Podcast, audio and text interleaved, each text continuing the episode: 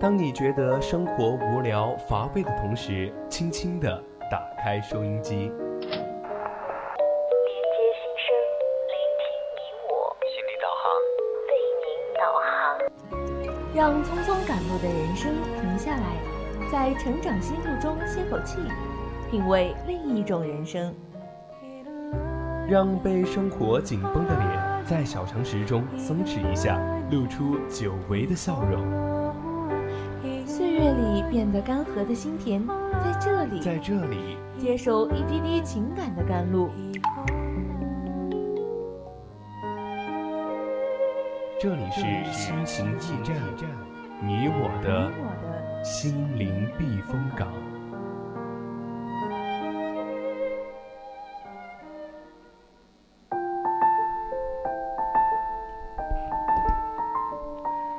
回来，这里依然是我们的心情驿站，我是主播依晨。听众朋友们，好久不见啊！我是主播小迪。那上半段呢，我们的阿央主播和大家分享了一篇文章，毕业是带着心里的光投入洪流之中。下半段呢，就由我和依晨为大家一起来聊一聊《老友记》的重聚，总有人可以治愈我。哎，小迪，那其实说到《老友记》呢，不知道你有没有看过这部被称为很多人的回忆的美剧呀？那一说到《老友记》呢，我们就会想到他们几个人之间的关系，其实还是很让人羡慕的呢。我肯定看过啊，那个时候为了学习英语，就是一集一集的很认真的看。我觉得他们也是从一开始的不了解，到慢慢的相处嘛，然后成为了彼此生命里最好的朋友。然后我觉得呢，这就是朋友给我们的力量，让我们变得更好了。那不知道各位听众朋友们的看法是什么样的呢？如果你也想和我们分享你们的看法，就可以加入到我们的 QQ 听友四群二七五幺三幺二九八，或者微信搜索“青春调频”，微博艾特 VOC 广播电台，就可以和主播们及时互动啦。当然，如果大家对我们的节目呢有更多的想法或者讨论，也可以在荔枝和蜻蜓上直接搜索 VOC 广播电台，发送你的评论，就可以快速的了解到我们的节目内容，同时也能够收听到更多的节目。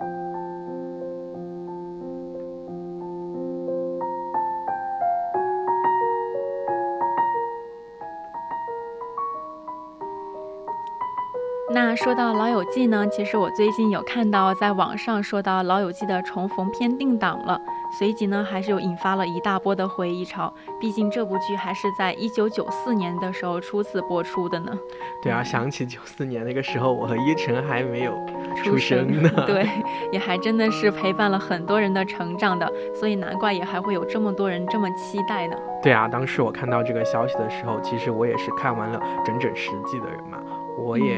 就是听到这个消息的时候，脑海里面一幕一幕的就回想起了那么多经典的剧情，然后想现在想起来是非常的开心，所以我还是很期待他们的重逢之作的。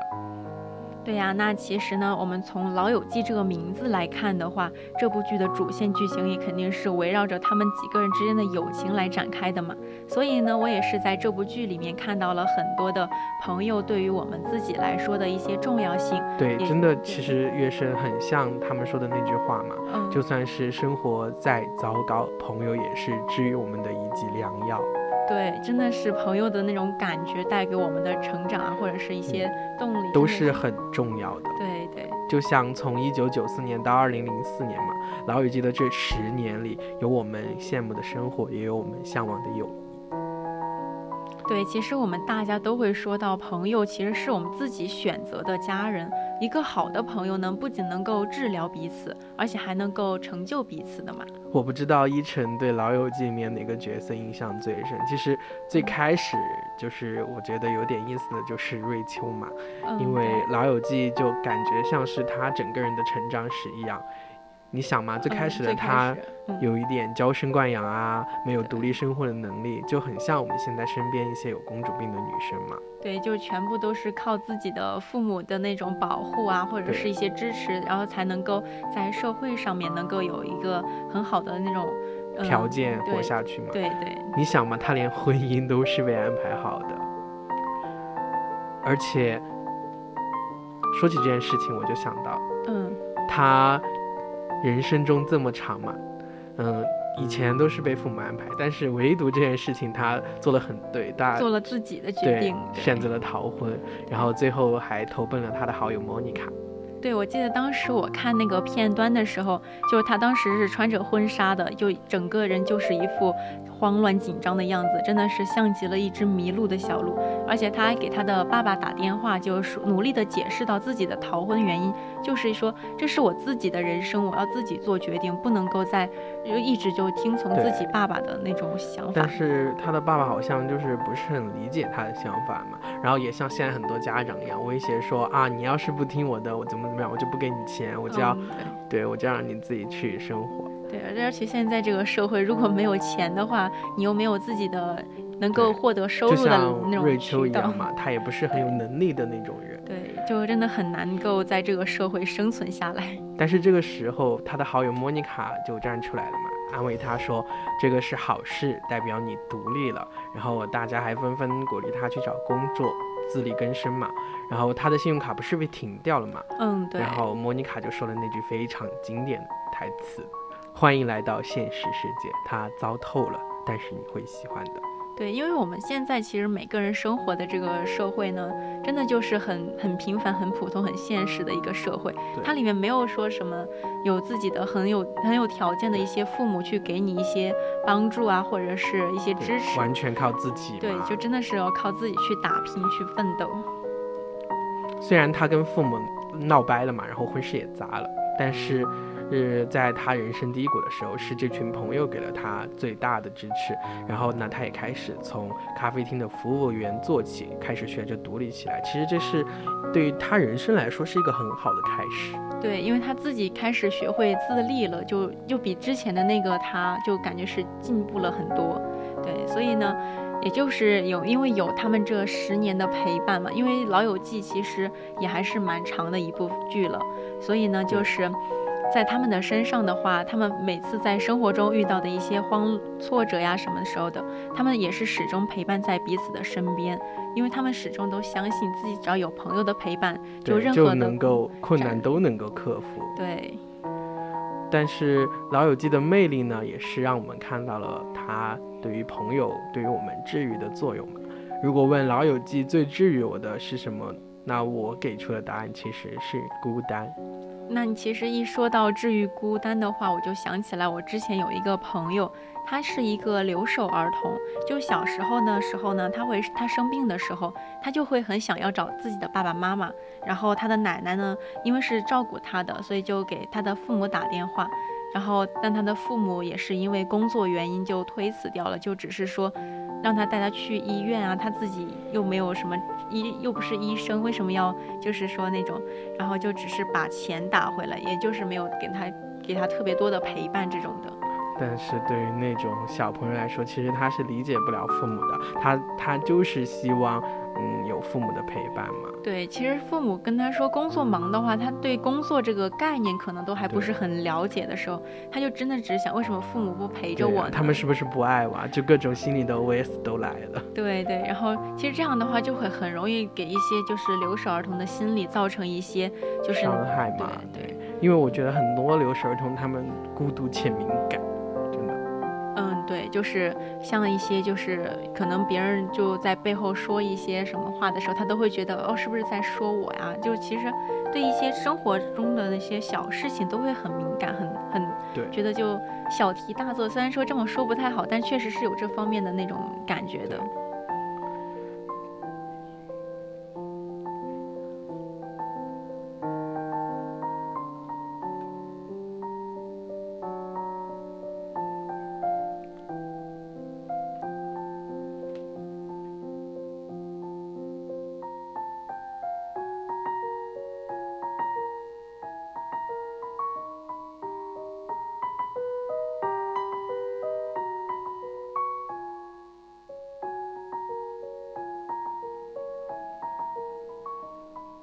那其实月生，你知道吗？在《老友记》这部剧中呢，除了爱情有分分合合以外，他们的友情也是经历了重重考验嘛。就好像我印象最深的一次，就是钱德和乔伊嘛，他们有嗯两次冲突，然后还因此搬离了公寓，但最后在钱德的挽留下，两人就和好了嘛。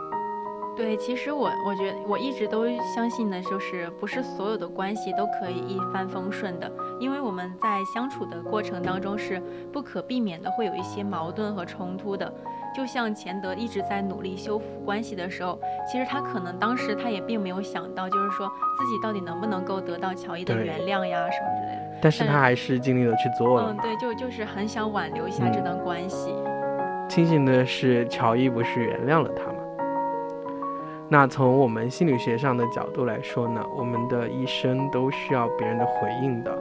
但是如果别人的回应不是我们所期待的，我们就会感觉到失望和挫败，就像小时候一样嘛。我们满心期待父母的鼓励，结果得到的却是父母的责骂。就是很多时候，不是我们中国家长都是喜欢搞那种。呃，什么挫折教育啊什么的，嗯即使你得了很好的成绩，他们也会打击你，嗯就对对对防止你骄傲自满。对，就像是你得了第二名的话，他就会说，哎为什么不是第一名？然后如果你要是第一名，他就会说，哎哎，隔壁别人家的孩孩子子也会。看来我们两个都是在这种教育中长大的，对这种比较的教育，对挺感同身受的。但是，一般这种事情出现之后呢，父母也不会给你过多的道歉和安抚。但是，这种失望和失落的情感没有得到修复的话，它真的会变成我们内心的那种挫折和创伤吗。但是如果父母选择去理解孩子的失望和担心，那么其实这个去及时去弥补一下孩子内心的那种伤害或者是创伤之类的。对其实这种挫折也就自然而然的就消失不见了。对，但其实呢，虽然说这种挫折教育是有一定的弊端的，但有时候话就往往会这种恰到好处的挫折，其实对成长也还是有很好的好处的。因为不仅仅是在与父母、与朋友的关系，其实也是一样的。就每一次关系出现裂痕的时候，如果我们都能够及时的去和对方及时的去进行修复的话，那我们对我们自己彼此的关系也都会越来越信任。那友情呢，其实也一样，就会越来越的稳固。对我对这件事情其实感触挺深的，因为就是在互相的交流的时候，我们都是在彼此触碰互相的底线嘛，然后那个边界感是慢慢的试探出来的，对，然后最后达到了一个平衡的话，两个人就会成为关系很好的朋对，友。就是无无话不说、无所不谈的那种。其实，在放在我们这部电视剧里来说的话，六个人其实也不不总是其乐融融的，也有也跟我们很像啊，就是有时候会吃饭的时候不愉快，或者是爽约的时候吵架到冷战，然后吵到激烈的时候，还有互相拌嘴揭短啊，还打架什么的都来了。对，就完全就是感觉是现实生活中的一个缩影，一个真实写照。就感觉是现实生活中的某某某一样。嗯，对。而且，但其实吧，就是他们在每一次的吵架过后呢，其实都还是能够，嗯，和好的那种再又重新和嗯好嘛。对对，然后也正是因为这一次次的吵架的话，就是让他们知道了，就更懂得彼此，更更珍惜更珍惜了嘛，因为就是这种小分开，才觉得说他才是我人生中不可或缺的一部分。对，然后就其实呢，我们认我认为的所有的好的关系的话，其实并不是说没有冲突的，而是在经历了所有的冲突之后，我们还能够坚定的站在我们朋友的身边，然后陪伴着彼此。对，我也想到，说到这里啊，我想到了菲比，嗯，对，他的那个童年非常凄惨那个，对，他什么母亲自杀呀，继父进监狱之类的，但是他有一个小举动很让我记忆深刻嘛，就是他说起自己小时候没有自行车，他很羡慕街面对面女孩的自行车，粉红色，挂着流苏，系着铃铛，印着小雏菊。然后她开始描述这些画面的时候，我其实真的有被感动到，我就觉得，那是一个。小孩儿当时的最想渴望的事情。就是这种童年的渴望，真的会影响我们很多。对，我也记得，就是这个片段，当时我看的时候，真的是挺让我触动的。然后他的朋友，也就是罗斯，他其实对这件事情也上心了很久。然后到有一次的时候，他就买了一辆一模一样的粉红自自行车送给了菲比，因为他相信，就是在他每个人的心中的话，都会有拥有一辆自己的自行车的。就真的是像说的那种童年没有体会过的快乐，长大以后真的是会有朋友帮你去实现它的。然后就很就很感动，就觉得说啊，菲比释然了，我也终于释然的那种感觉。对对对，毕竟我们在现实生活中还是总是在强调要爱自己，但其实别人的爱对于我们来说也很重要嘛。毕竟我们一生都是在互相依赖、互相需要的。从人心理上的活着的话，他是必须要依赖外界对他的肯定啊、支持什么的。对，而且其实对于那种就是说完全的自我满足的话，其实在我看来的话，更偏向于一种不不切实际的幻想吧。对，因为我们总需要别人的支持，我们总需要别人的肯定。对对，就是别人的肯定，对我们自己来说，我们自己的成长啊，或者是生活来说，都是非常非常重要的。对，《老友记》中的六个人也是这样嘛，他们彼此互相支持，彼此治愈，最后的最后呢，他们都成为了彼此喜欢的样子。虽然他们在成长过程中有所缺失，但是朋友给他们一个避风港，然后有人陪在你身边，得到了治愈。对，他们在自己的朋友那里得到了很多自己能在那个生活当中的挫折啊，或者是磨难之类的，然后在朋友那里就完全就感觉是，就卸下了自己所有的防备。朋友就是他们一剂良药。对对。但是现实生活中确实还是有很多人感慨，生活中很难有这样的朋友，因为我感觉他们这里的朋友真的很完美，就是感觉能够想你所想的那种感觉。但但其实，在生活当中的话，这样的朋友其实还是能有一两个就可以了。对，六六六个太奢侈了，太奢侈了。对，或许这才是友情最好的样子啊！我容忍你的缺点，并依旧爱你。而且我们彼此能够成就，真诚的付出，不计较回报。因为其实在我看来，不管是友情也好，爱情也好，亲情也罢，其实都是需要一种双向奔赴的。对，就两个人都需要彼此付出。对，因为你只有你的付出得到了正向的回应，你才会愿意继续付出嘛，不是一个人的单打独斗。对，毕竟没有完美的朋友，也没有完美的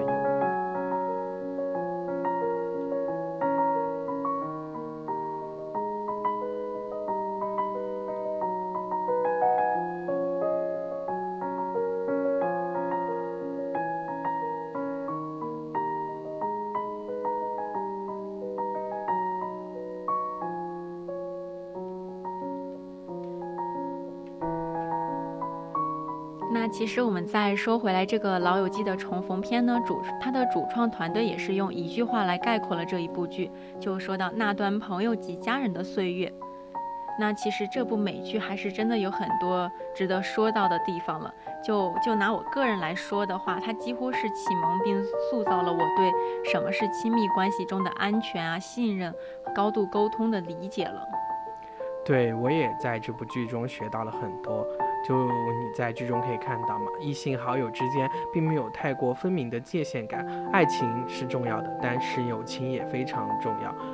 虽然我并不是那种嗯很开放的人，但是异性好友之间依偎在沙发上看到电视这件事情真的很打动我，因为他们能够好成这个样子，在我看来，不知道月生是怎么想的，不知道依晨是怎么想的哈，在我看来就是嗯朋友之间。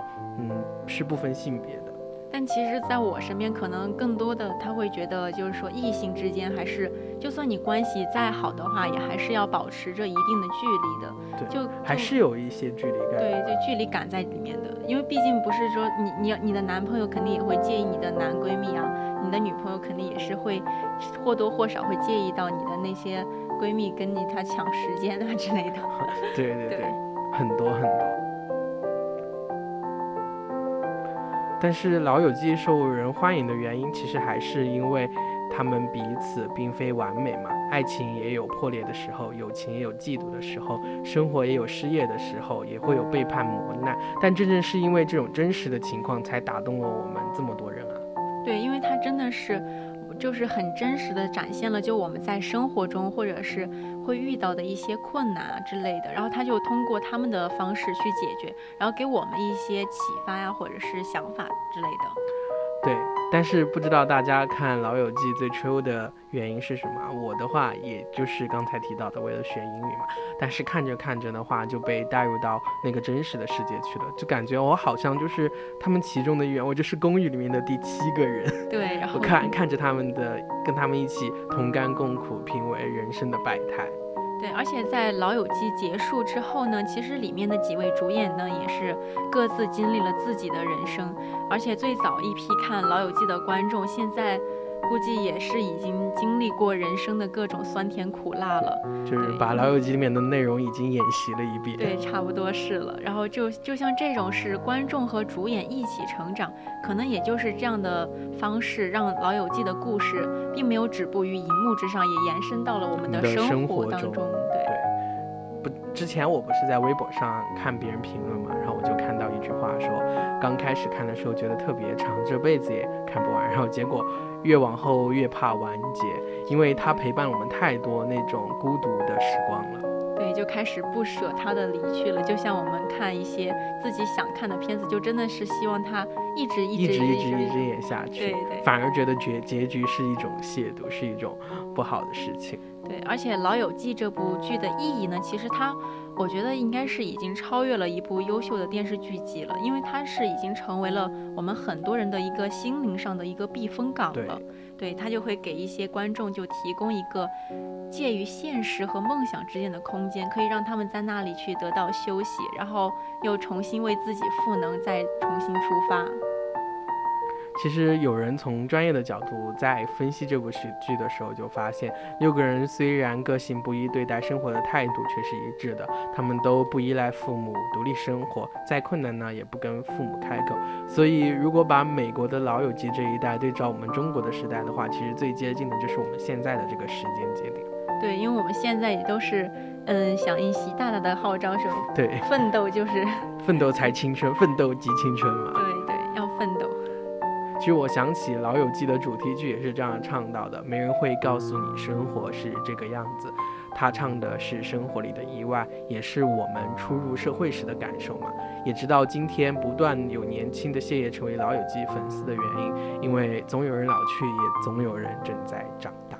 对，因为这个其实这部剧呢，它一直会被我们很多人去重播重看，就是在那个自己重新看一遍又一遍的时候，就每一次看，可能你会得到的是不一样的感受。就像，嗯，就像是看一本名著的话，你不同的时间去看，它真的是得到的想法和感悟是不一样的。对，然后在这部剧中呢，它教会我最多的还是“朋友”二字的重要。因为他把友情描绘的太美好了，太过于理想化了，以至于你明白了友情不可能。大部分这种友情吧，其实它是不会发生在我们现实生活中的。毕竟我们的朋友不会永远的会给你道歉，我们的道歉也不会一直被别人接受。对，因为。对于朋友来说的话，我们不能够奢求他们就是说能够完全知道我们自己内心的真实想法，但是可以就是说在我们无助的时候，在我们伤心的时候，就给我们一个温暖的怀抱就好了。或许我们都遇到过那种无限接近理想的友情呢，只是我们有些人走着 对，可能在就散了，就真的失去了那份友谊。但这也是我们爱老友记的原因啊，因为他给我。给了我们一个理想的范本，也嘱咐我们，再好的事物，它也终将结束。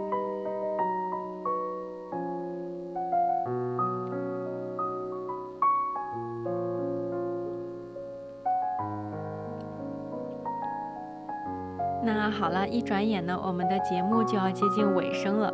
那在这里呢，也送给各位听众朋友们一句话吧。愿大家不论生活有多么糟糕，都总有一个人能够治愈你们的伤痛。也感谢大家的收听，我是主播依晨，我是小迪，那我们下次同一时间再见吧。